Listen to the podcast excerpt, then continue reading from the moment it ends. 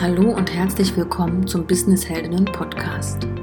Ich bin Julia, Expertin für passives Einkommen und sinnstiftendes Online-Business. Mit meiner Plattform Business Heldinnen begleite ich selbstständige Frauen und Gründerinnen in die finanzielle Freiheit mit ihrem Online-Business. In der heutigen Folge spreche ich mit Josephine von Die achtsame Geburt über meine ganz persönliche Geschichte – nämlich meine Sternenkindgeburt und wie daraus in diesem Jahr ein neues Buchprojekt entstand. Gemeinsam mit acht weiteren Expertinnen habe ich ein Buch für Sternenkind, Eltern und Angehörige geschrieben, mit ganz vielen persönlichen Einblicken von Sternenkind-Mamas, aber auch von Therapeutinnen, Hebammen, Trauerbegleiterinnen und vielen mehr. Ich wünsche dir ganz viel Spaß beim Anhören. Hallo Julia, nochmal ganz herzliches Willkommen. Schön, dass wir uns heute sehen und über dein Buch sprechen. Du hast ja vor kurzem dein Buch, ich habe es ja auch noch mal dabei, veröffentlicht, mhm. Mein Sternkind, für immer im Herzen bei mir. Ähm, Abschied nehmen und trauern bei kleiner und stiller Geburt. Und erstmal ja herzlichen Glückwunsch zu dem schönen Buch. Ich finde es super schön geworden und ich kann mir vorstellen, dass es für ganz viele Eltern da draußen und Sternkind-Eltern ja ein ganz großer Mehrwert ist. Und ja, ist richtig schön geworden. Erstmal. Danke dir. Danke und vielen Dank, dass ich heute hier sein darf bei dir. Ja, gerne. Schön, dass wir heute mal darüber sprechen können. Und ja. vielleicht magst du einfach mal starten. Wie ist dann das Buch entstanden und wie kam es zu dir? Den Ruf habe ich schon recht lange ge gehört. Also meine eigene kleine Geburt ist schon 13 Jahre her. Ähm, ganz lange konnte ich nicht drüber sprechen. Und ähm, irgendwann hat sich das so ein bisschen geändert und ich habe immer mehr erkannt, wie sehr das noch tabu ist und wie sehr das aber Frauen hilft, in Austausch darüber zu gehen. Und dann dachte ich, okay, ich glaube, es würde auch Menschen helfen, solche Geschichten zu lesen und so ein Buch an die Hand zu bekommen, wo halt das rundum Wissen, was man machen kann in so einer Situation drin ist. Also nicht nur Erfahrungsberichte, sondern auch schon therapeutisch. Also das sind ja zehn Leute mit dabei, die mitgeschrieben haben sozusagen. Ähm, schon therapeutische Infos oder eine Bestatterin, die halt sagt, wie kann solche Prozesse ablaufen oder eine Hebamme, die sagt, wie kannst du das denn zu Hause machen, den Geburtsprozess, wenn der noch gar nicht losgegangen ist. Also da sind ganz vielfältige Informationen drin, die ich mir gewünscht hätte damals die viele auch gar nicht kennen. Also, dass man das zum Beispiel zu Hause machen kann, wissen viele nicht. Dass es da auch mittlerweile Begleitung gibt, wissen viele nicht. Und da wollte ich einfach, äh, weiß ich nicht, also mir war das wichtig, den, den Menschen was an die Hand zu geben, dass dieses Wissen jetzt draußen ist und dass man ja auch zum Beispiel dieses Buch verschenken kann, wenn man, wenn eine Freundin das jetzt zum Beispiel, wenn ihr das passiert und sie ist völlig außer Rand und Band und weiß nicht, was sie machen soll und man selber ist, weiß vielleicht auch nicht, was sage ich jetzt, ich weiß gar nicht genau, was ich sagen soll mhm. und dann dieses Buch zu geben wo einfach alles drin ist, vom ersten Moment der, der Erkenntnis bis zum, ja, wie verarbeite ich das Ganze, wie läuft es ab? So über Jahre kann man dieses Buch verwenden. Mhm. Und das war so meine Motivation dafür. Ja, richtig schön. Ja, du hast, ich glaube, zehn Expertinnen meintest du, sind da mit dabei ja, oder zehn. Also eine habe ich immer nicht, also es ist noch so eine Sternkind-Fotografin dabei. Die gibt ja jetzt kein therapeutisches Wissen weiter. Die, die mhm. habe ich da nicht damit drin. Aber ich glaube dann, also es sind acht Expertinnen so aus Geburtsbegleitung, Hebammen und so weiter. Dann noch die Fotografin und dann auch noch fünf Mamas, die ihre Geschichte erzählen. Und auch ähm, Psychologinnen oder äh, und auch Trauerbegleiterinnen. Genau, genau. Oder die, die Zielgruppe oder für wen ist das Buch? Was, was würdest du sagen, für wen ist das Buch? Ich würde sagen, für Sternenkind-Eltern mhm. hauptsächlich, äh, um es denen an die Hand zu drücken in dem Moment, wenn sie noch völlig überwältigt sind. Mhm aber natürlich auch für Angehörige selber da reinzulesen und um sich reinfühlen zu können, weil vielleicht können die Eltern das auch noch gar nicht artikulieren, was da so gerade vorgeht. Und wenn man dieses Buch liest, versteht man einfach, was, was los ist, was man auch tun kann als Angehöriger, was man vielleicht auch lieber nicht tun sollte. Also eigentlich alle, die so in diesem Umfeld damit zu tun haben. Und wirklich nur für Sternkindeltern, die gerade jetzt erst davon erfahren haben? Oder würdest du sagen, das ist auch noch hilfreich, wenn es schon vielleicht Monate oder Jahre zurückliegt? Auch später. Also ich habe ja auch gesagt, bei mir ist das 13 Jahre her. Und ich habe, als ich das Buch geschrieben habe und mit den Expertinnen gesprochen habe, selber so viel Neues gelernt, was ich nicht mhm. wusste.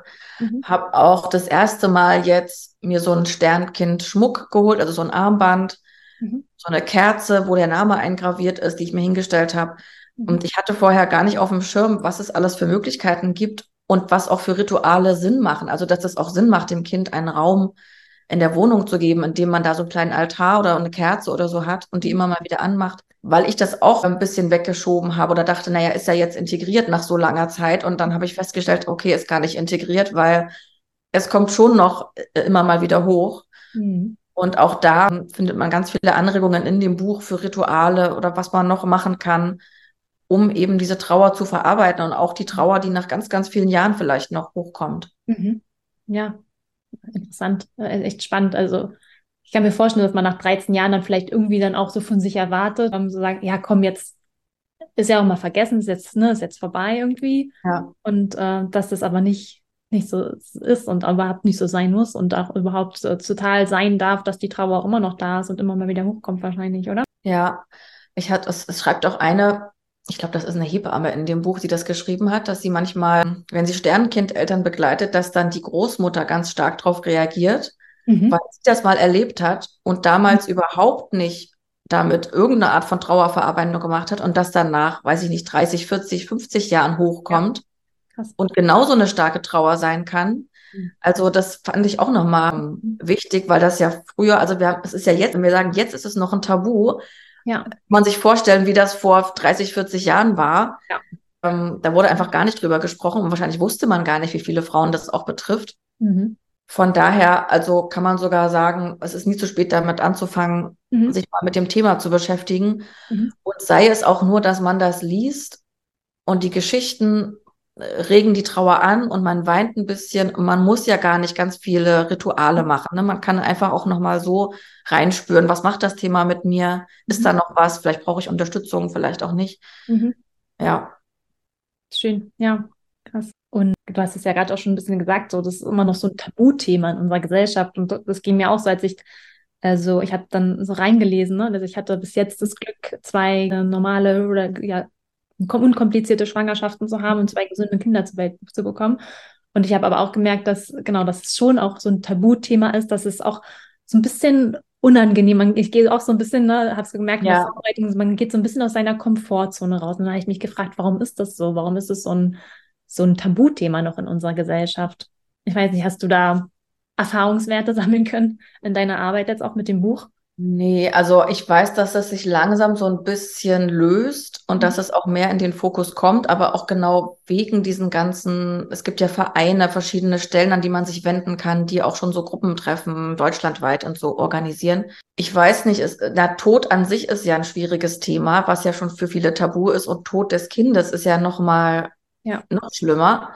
Ja. Und man will auch niemanden damit belasten. Also ich habe zum Beispiel, mir fällt das total schwer, mit schwangeren Frauen dieses Thema anzusprechen, weil ich will denen ja gar keine Angst machen. Ja. Trotzdem ist es ja was. Also meine, ich hatte mal so eine äh, Geburtsbegleiterin oder Schwangerschaftsbegleiterin, weil meine erste Geburt war schon Frühgeburt mit Kaiserschnitt schon schwierig. Mhm. Und ich hatte dann so im Kopf, na, die zweite, der wird alles perfekt. Mhm. Hat sie mir irgendwann gesagt, du, es ist gar nicht so schlecht, wenn du dich vielleicht gedanklich darauf vorbereitest, dass das vielleicht nicht klappen, weil sonst im Krankenhaus, wenn dann was ist, ich vielleicht alles von mir wegstoße, was ich, was vielleicht jetzt gerade gut wäre für mich oder das Kind. Und im Endeffekt kam es dann tatsächlich so, es war wieder Notkaiserschnitt. Mhm. Und dann war ich froh, dass ich schon mal gedanklich da reingegangen bin, zumindest kurz mir vorzustellen, okay, was ist, wenn es nicht perfekt ist? Wie kann man die Abläufe gestalten? Was will ich da für mich? Mhm. Dass ich da vorbereitet bin und nicht völlig blank da reingehe. Und bei dem Thema ich weiß nicht, ob man sich in der Schwangerschaft jetzt auf das Schlimmste vorbereiten muss, aber im Kopf zu haben, allein schon wie viele Frauen das betreffen könnte und wie man mit Frauen umgeht, die vielleicht schwanger aussehen. Man weiß gar nicht, ja, sind die jetzt noch schwanger? Spreche ich das jetzt wirklich an? Mhm. Hatte ich auch ganz lange nicht im Kopf, nur weil jemand einen Bauch hat.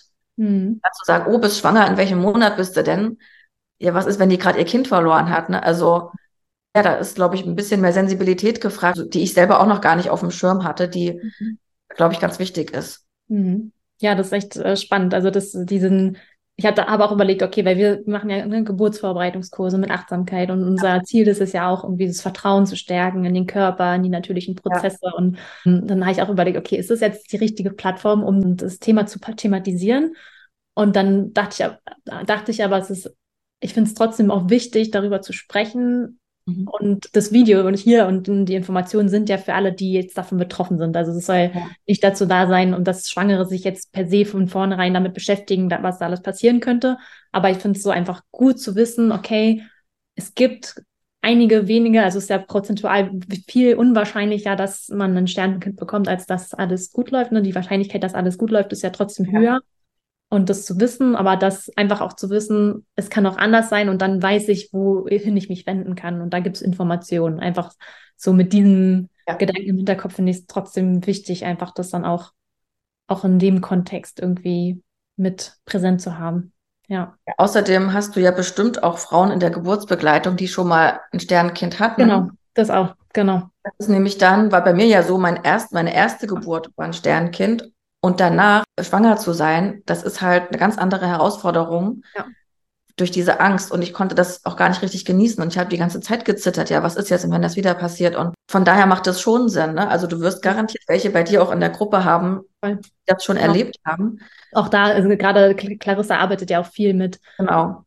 Frauen, die dann wieder schwanger sind und schon genau. belastende Erfahrungen irgendwie gemacht haben, sei es dann traumatische Geburt äh, oder halt auch eine Sternkind und da hilft ja dann die Achtsamkeit auch wieder damit umzugehen und da bewusst hinzuschauen, wie man sich damit fühlt. Ja, ja genau. Ja.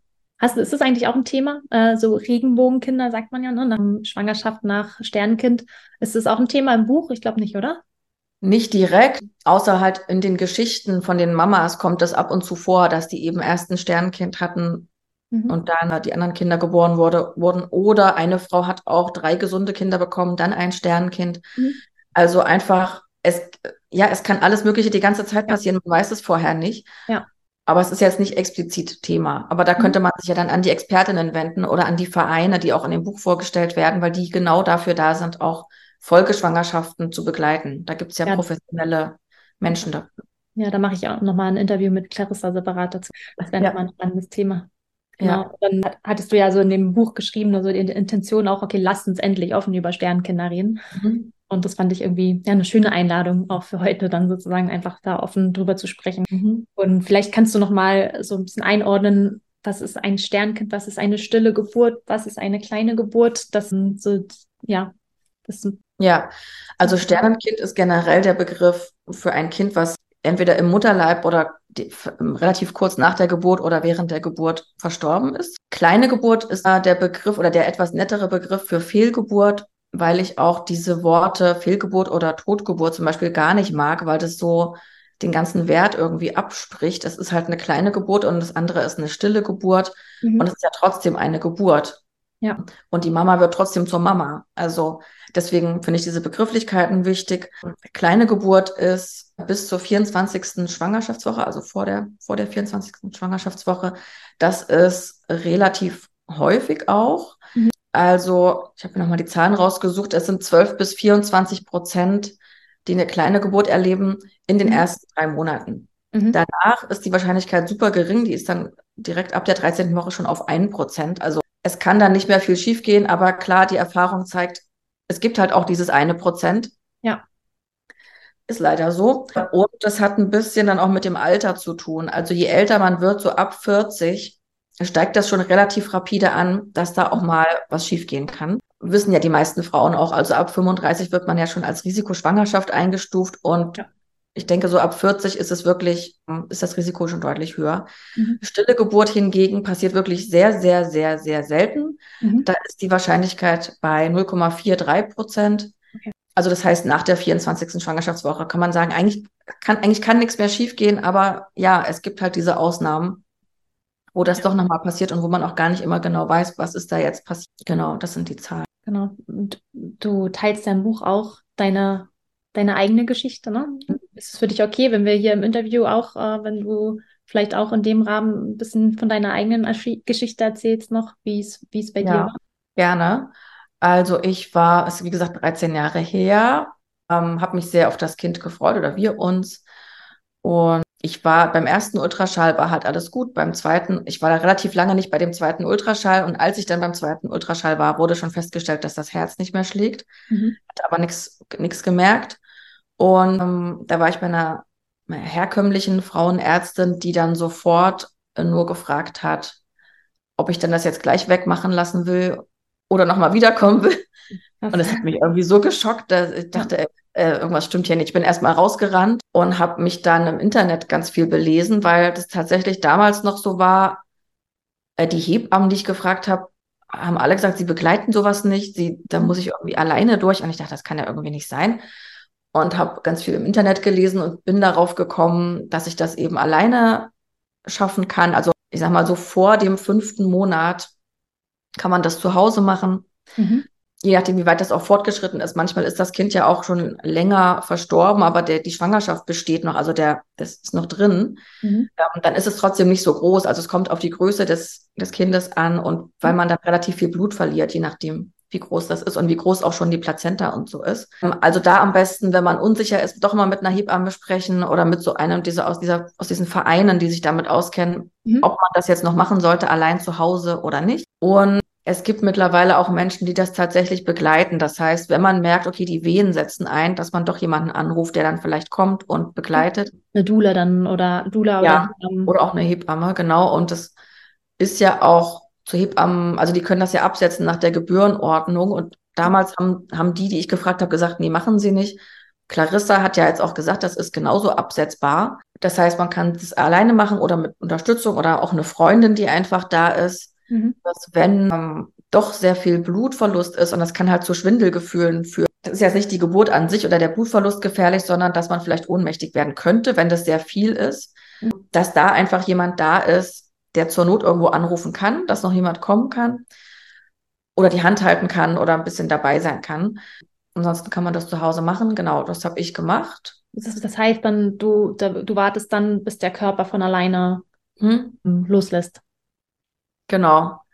Und das kann eine Weile dauern. Bei mir hat das, glaube ich, sechs, sieben Wochen gedauert. Das war super schwierig, weil ich habe mich die ganze Zeit schwanger gefühlt. Ich hatte alle Anzeichen einer Schwangerschaft, diese ja. Geruchsempfindlichkeit und Übelkeit. Und ich dachte die ganze Zeit, ist eigentlich alles in Ordnung. Aber ich weiß, dass es nicht in Ordnung ist. Ja, das heißt, der Körper hat noch gar nicht, der ja. Körper dachte noch, alles ist normal, hat noch sein normales Programm abgespult genau. nicht gemerkt, dass. Ja, ja, und ich konnte irgendwie auch nicht so richtig loslassen wahrscheinlich. Und dann waren wir, ich habe ja ganz viel recherchiert, habe ich schon gesagt, ne? Und die eine Hebamme hat gesagt, ich würde mit euch so eine Traumreise machen. Also so eine Art Meditation, Visualisierung zu dem Kind, um es dann loslassen zu können. Und das haben wir gemacht. Und das hat dann, glaube ich, geholfen, weil in dieser Traumreise wir halt mit dem Kind gesprochen haben mhm. und so einen friedlichen Abschied gefunden haben. Und dann hat es nicht mehr so lange gedauert, dass das dann äh, die Wehen eingesetzt haben in der Nacht und ja. ich das ja. Ähm, aber allein auch gemacht habe. Ich wollte auch gar nicht meinen damaligen Mann wecken. Ich war irgendwie so in meiner Power. In dem Moment habe ich gespürt, das ist so meine Urkraft. Ich mache das jetzt. Mhm. Soll genauso sein.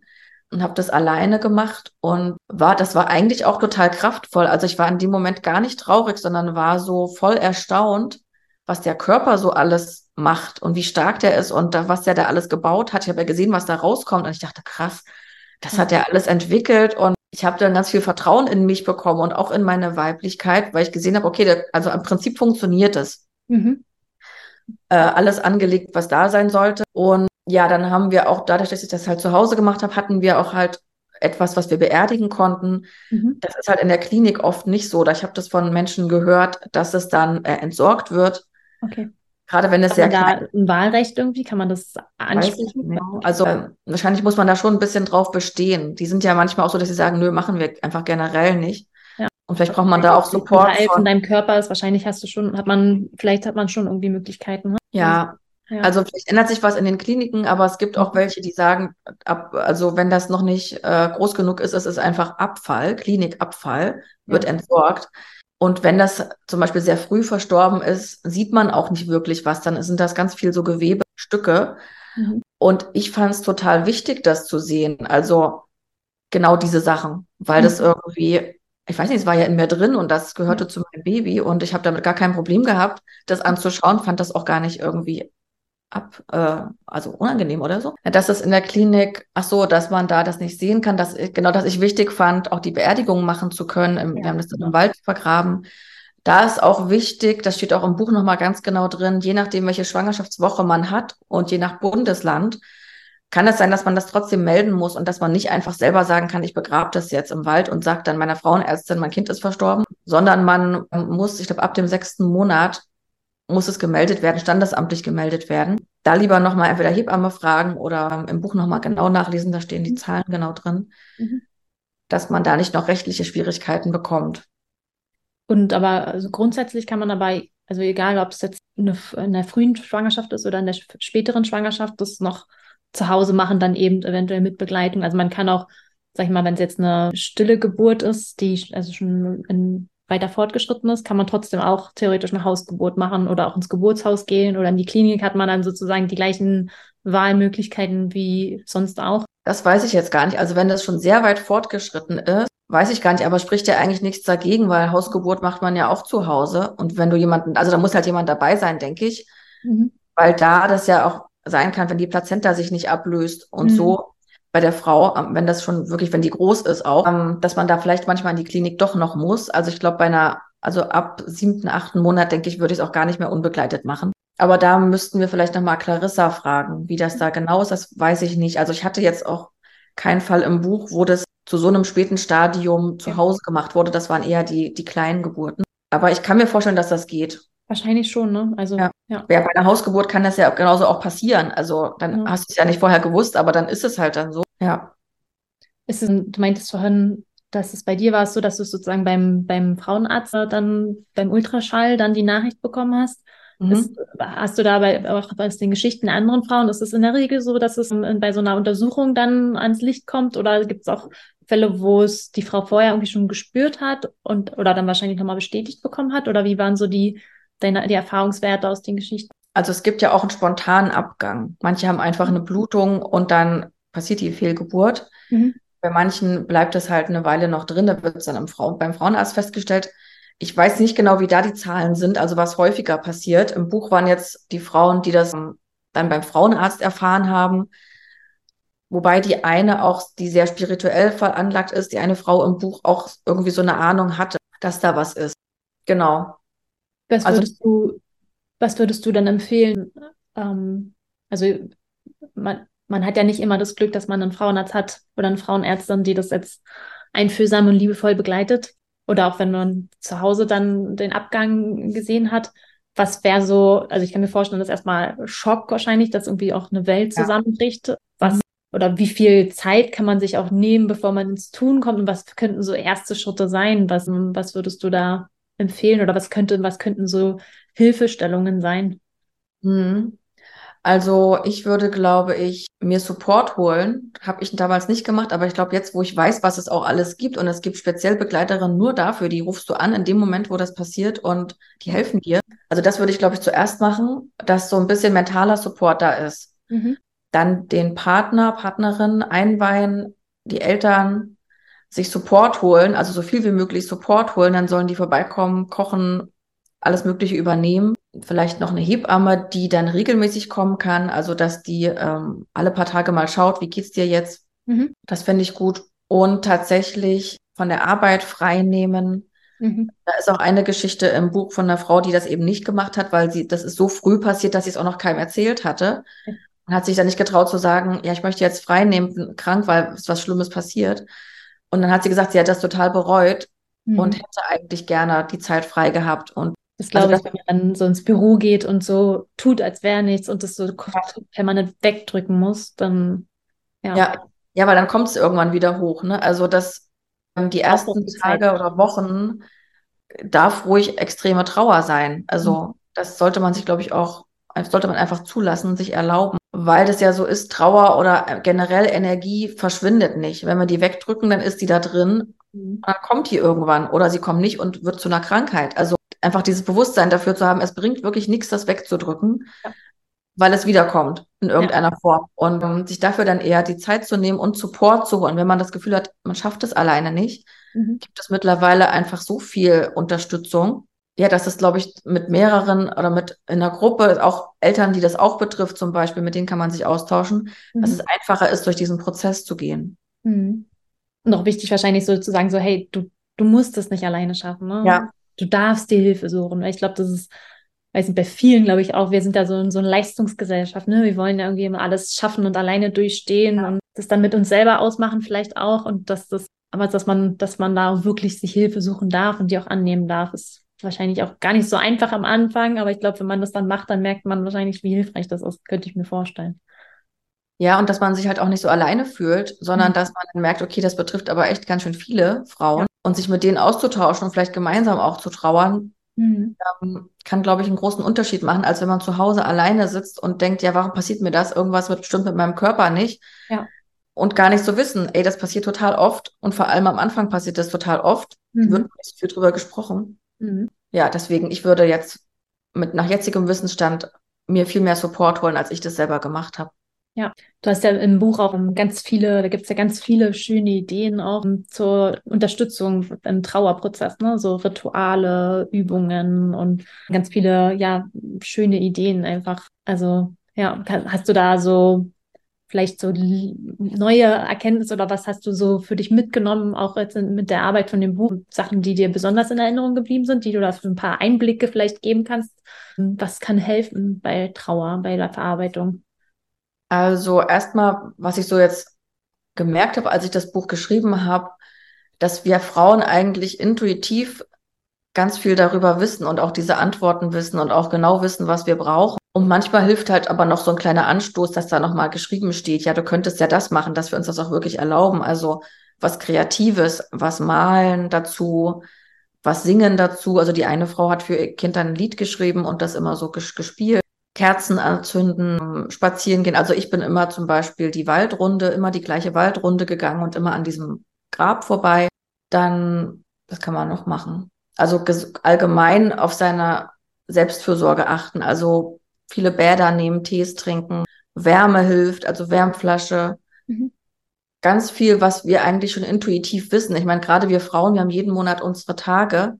Mhm. Das ähnelt dem eigentlich so ein bisschen. Also auch Tee, Wärmflasche, entspannen, Film schauen, irgendwie wirklich in die, in die Ruhe kommen, mhm. sich vielleicht von anderen Support holen, die einen dann ein bisschen umsorgen. Ja, solche Sachen. Weil du meinst, das gerade auch von sich von anderen Support holen, wie hast du da auch Erfahrungen gesammelt? Wie kann man, wie teilt man das mit seiner Familie, mit seinen Freunden und wie reagieren die? Ich glaube, das ist auch oft, dass viele gar nicht wissen, wie reagiere ich jetzt ähm, darauf und es sind da auch Erwartungen oder wie vielleicht kannst du auch so sagen, was, was, wie könnte man dann gut damit umgehen? Was, was hilft denn den Betroffenen?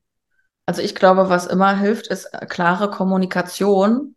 Mhm. Einfach klare Ansagen machen. Ich brauche jetzt das, ich wünsche mir jetzt das von dir. Kannst du das bitte machen? Weil Leute, die wollen immer helfen. Das kennst du ja bestimmt auch von dir selber, wenn man, wenn jemand einen um Hilfe bittet. Meistens macht man das auch super ja. gerne, vor allem in so einer Situation. Und oft warten die nur drauf, dass jemand weil die wissen selber gar nicht, was soll ich machen, was ist das Richtige, ich weiß nicht, was ich sagen soll. Mhm. Die warten wie drauf, dass man sagt, du könntest du den Einkauf übernehmen, könntest du das Kochen übernehmen, könntest mhm. du mir, können wir einfach einen Film gucken heute, kannst du mir, weiß ich nicht, kann ich mich bei dir mal ausheulen. Also einfach klar sagen, was man braucht und mhm. das hilft den Angehörigen, weil sie dann genau wissen, okay, das mache ich jetzt, das ist meine Aufgabe. Und das hilft natürlich auch der Mama, weil die wird entlastet, die kriegt Support, die wird umsorgt, die fühlt sich nicht mehr allein. Also das ist eigentlich mein, mein Haupttipp, das einfach auszusprechen oder wenn man es nicht sprechen kann, SMS schreiben. Ja. Ja. Und andersrum aus der Sicht der Angehörigen, was können Angehörige proaktiv tun, um zu unterstützen? Ja, zum Beispiel sagen, ähm, wir müssen gar nicht reden, wir können uns einfach nur treffen und sitzen und einfach oder zusammen weinen oder auch nicht weinen, also einfach auch nur still sitzen und mhm uns umarmen oder man kann auch konkret was anbieten. Also soll ich vorbeikommen, dir was kochen oder soll ich vorbeikommen, wir gucken einen Film. Ähm, also ruhig auch, wenn jemand sehr verschlossen ist und sich nicht äußert, vielleicht ein paar Sachen konkret anbieten mhm. Und aber auch ohne Druck. Also dass man nicht sagt, wir müssen dann darüber sprechen, sondern wenn man das Gefühl hat, die will vielleicht gar nicht drüber sprechen, nur sagen, hey, lass uns doch einfach zusammen sein. Wir mhm. schweigen einfach, sind, sitzen zusammen, gucken mal, was, was passiert und worauf wir dann ja. Lust haben. Ja, das würde mir jetzt dazu einfallen. Ja. Und genau.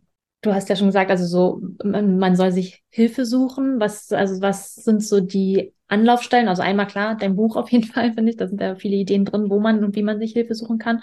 Dann die Vereine hattest du genannt. Dann gibt es spezielle Hebammen oder gibt es so ja, bestimmte Seiten, auf die man dann geht, wo man sich gut Hilfe suchen kann, bevor man Dr. Google fragt, sage ich jetzt mal. Ähm, ja, also ich glaube, der einfachste Weg ist tatsächlich, einen dieser Vereine zu kontaktieren.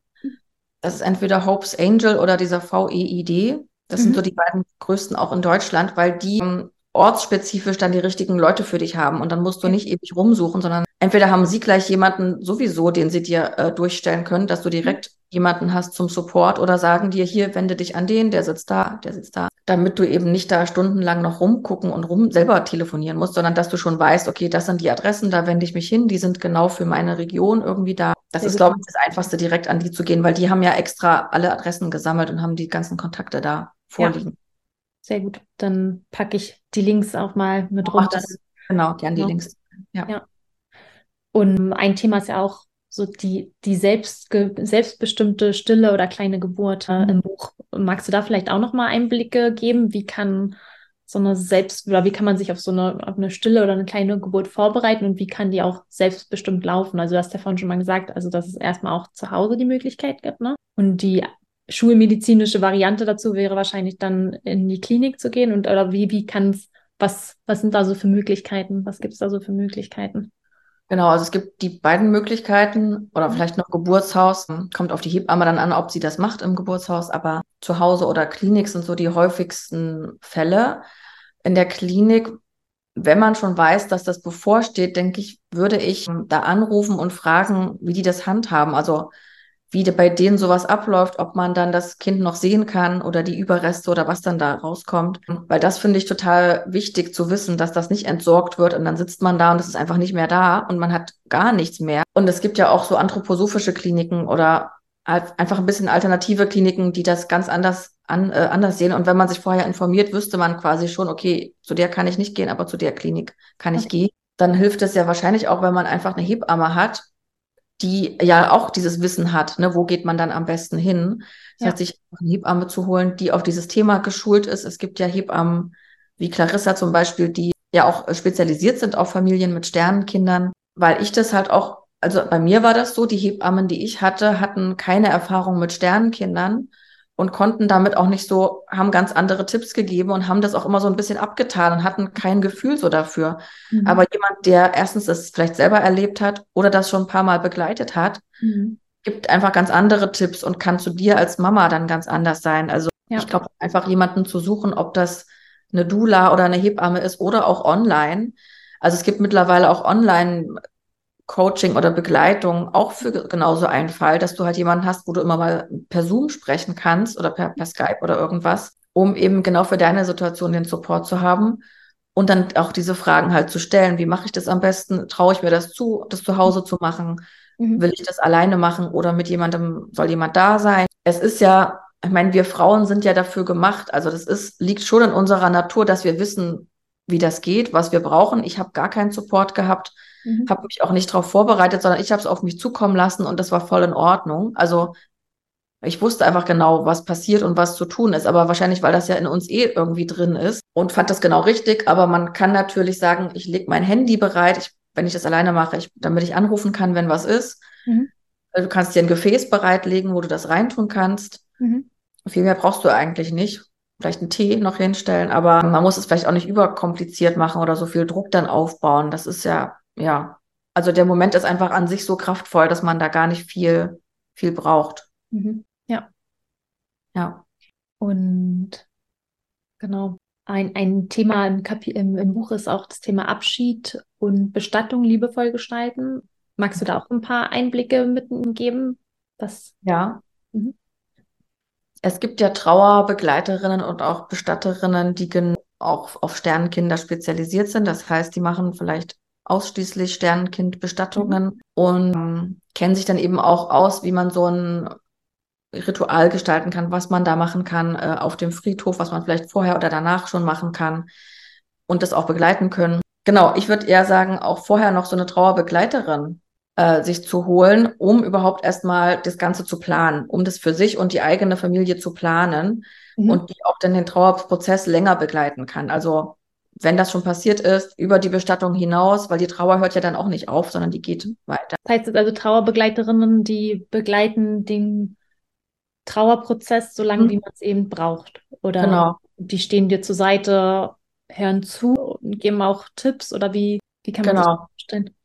Genau, also das ist wie ein Coaching sozusagen, also da also wie eine Begleitung. Du hast jemanden, den du so oft wie du magst ähm, anfragst oder man macht vorher schon Termine aus. Das, ähm, das können die dann, glaube ich, besser einschätzen, wie dringend das ist, je nachdem pro Fall, wie oft man mhm. sich äh, sehen sollte. Dann gibt es, muss man vielleicht für sich entscheiden, ob online oder offline, also ob man will, dass jemand wirklich immer kommt oder man sich treffen kann oder mhm. ob es auch online ausreicht, dann ist die Auswahl ein bisschen größer. Mhm. Und dann einfach immer jemanden zur Hand zu haben, der diesen Prozess begleitet, der auch diese Sachen genau mit einem durchspricht. Wie wollen wir das überhaupt machen? Weil das manchmal will man da auch gar nicht so genau drüber nachdenken. Also man, ich, aus Erfahrung schiebt man das eher so ein bisschen weg. Mhm. Und da ist das ganz gut, jemanden zu haben, der eben diese, der, der Fragen stellt. Ja, wie willst du das machen? Wie willst du das machen? Wie willst du das? Und man muss sich mal damit auseinandersetzen. Und dann oder jemanden, der eben auch den Kontakt zur Bestatterin aufnehmen kann, wenn man vielleicht auch noch nicht die Kraft dafür hat. Ähm, kann natürlich auch ein Familienmitglied sein, der sich da einfach kümmert, damit man das nicht alles selber auch noch tragen und, und ähm, organisieren muss. Ja, ja, das glaube ich, dass das auch überfordernd sein kann, wenn man da einfach noch in dem Trauerprozess ist und dann sich dann noch um die ganzen Sachen kümmern zu müssen. Aber es ist also gut zu wissen, einfach, dass es gibt Trauerbegleiter, die sich da auch auskennen und an die man sich da wenden kann. Es gibt spezielle Bestatter, Bestatterinnen, an die man sich wenden kann und die einen dann einfach auch zeigen, welche Möglichkeiten gibt es. Und das, ja. Und genau. Ist ja ab dem sechsten Monat, glaube ich, meintest du, es, muss man eine Bestattung machen, ne? Und also in den meisten Bundesländern schon. Ich glaube, es gibt ganz wenige Ausnahmen, aber ich glaube, zur Sicherheit würde ich schon da Infos einholen. Bei der Frauenärztin, genau ja. wie das in dem Bundesland geregelt ist, ja. Und wenn man sozusagen noch in dem Zeitraum vorher ist, dann hat man, kann man es auch selbst sich gestalten, so im, im Garten oder im Wald oder wie man es, wie man das handhaben möchte. Genau. Mhm. Was hat sich für dich persönlich auch nochmal was verändert jetzt durch die Arbeit an dem Buch? Das hatte ich. Ja, also ich habe viel Neues gelernt, auch für mich nochmal zur Trauerverarbeitung und ich habe gemerkt, dass da doch noch Trauer war. Also das hatte ich gar nicht mehr so auf dem Schirm. Mhm. Und auch für mich war das schwer, diese Geschichten äh, zu hören von den Frauen oder zu lesen. Hat bei mir ganz viel nochmal Türen geöffnet und ganz viele Tränen geflossen. Haben mir auch die erzählt, die das aufgeschrieben haben oder die, mit denen ich gesprochen habe, dass das schon immer wieder das Thema immer wieder aufwühlend ist, weil es halt einfach auch gerade für uns Frauen so ein trauriges Thema ist, weil wir das ja so, wir sind ja die, die die Kinder in uns tragen und uns berührt das einfach, auch wenn das einer anderen Frau passiert. Aber was waren es so gute Tränen, sag ich mal, dass du dich dann ja. ein Stück weit erleichterter gefühlt hast und dass es gut war, dass es rauskam oder von ja, also ich fand das auch eher interessant, dass da noch so viel kam, weil ich auch dachte, so lange her, da bin ich irgendwie mittlerweile fein damit. Und das fand ich eher spannend, dass dann, also das, das, zuzulassen und zu sehen, okay, ist ja interessant, da ist ja doch noch was, okay, dann spüre ich noch mal rein, dann habe ich mir auch diesen Schmuck geholt und diese Kerze geholt, sodass ich jetzt doch noch ein bisschen damit arbeiten kann. Habe mit meinen Kindern noch mal drüber gesprochen. Die fanden das auch noch mal spannend. Ich habe das zwar schon mal erzählt, aber die sind halt noch relativ klein, hatten das schon wieder vergessen. Mhm. Das noch mal erzählt und dann fanden sie das total spannend, dass sie noch eine Schwester haben und mhm irgendwie fand ich das, so hat uns noch ein bisschen runder gemacht, also uns auch als Familie. Mhm. Ja, was wünschst du dir für betroffene Sternenkindfamilien? Ja, dass sie sich nicht so allein fühlen, dass sie sich Support holen, dass sie in Anlaufstellen tatsächlich auch nutzen, Unterstützung annehmen, dass sie sich trauen, darüber zu sprechen, auch wenn das schwer fällt. Aber das Wichtigste ist, glaube ich, dieses ja, Support holen und sich nicht so alleine zu fühlen und nicht versuchen, das alleine alles stemmen zu müssen, sondern die Tür doch ein bisschen aufzumachen, auch wenn man sich verletzlich zeigen muss. Es ist eine Situation, wo man ja nicht super drauf ist, sondern vielleicht nur mit Tränen die ganze Zeit irgendwo im Gespräch sitzt. Ja. Ähm, aber das darf halt auch sein und wir dürfen uns auch verletzlich zeigen.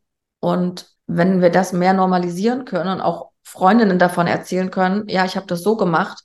Und wenn ihr das vielleicht passiert oder jemand anderem oder sie erzählt das wieder Leuten, denen das passiert ist, ja da so ein bisschen mehr Offenheit reinkommt, dass es nicht nur diesen Klinikweg geht, gibt und dass man das nicht irgendwie alleine mit sich ausmachen muss. Ja. Das ist, glaube ich, das Wichtigste. Das wäre auch so der Wunsch an die Gesellschaft eigentlich, ne? Ja. So, dass es einfach mehr Raum gibt, um darüber auch zu sprechen, dass da offen drüber geredet werden kann und dass es da mehr Unterstützung gibt und Verständnis und ja. Ja, oder dass generell Trauer nicht mehr so ein Tabuthema ist, sondern mhm. dass wir uns halt wir sind ja alle Menschen und werden alle in unserem Leben mehr, mehrmals Trauerfälle erleben.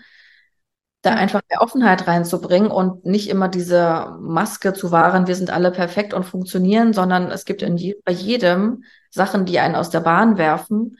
Und wenn wir das offen zeigen können, können das auch andere wiederum offen zeigen und dann würde viel mehr Gemeinschaft entstehen, weil wir uns dann, oder Empathie, weil wir uns auch mehr äh, verstehen können, dass, mhm. Dass das Leben nicht immer nur alles super toll ist, sondern dass es auch doofe Phasen gibt und dass das aber voll okay ist und dazugehört. Ja, voll. Total. Ja. Sehr schön. Dann, ja, dann vielen lieben Dank für deine Zeit heute und dass du uns ein paar Einblicke gegeben hast ins Buch. Und ähm, genau, ich verlinke das dann auch unter dem Video und unter dem Interview. Und dann finden hoffentlich ganz viele Sternenkindeltern zu dem Buch und das ist sicherlich eine ganz große Hilfe. Ja. Das würde mich sehr freuen.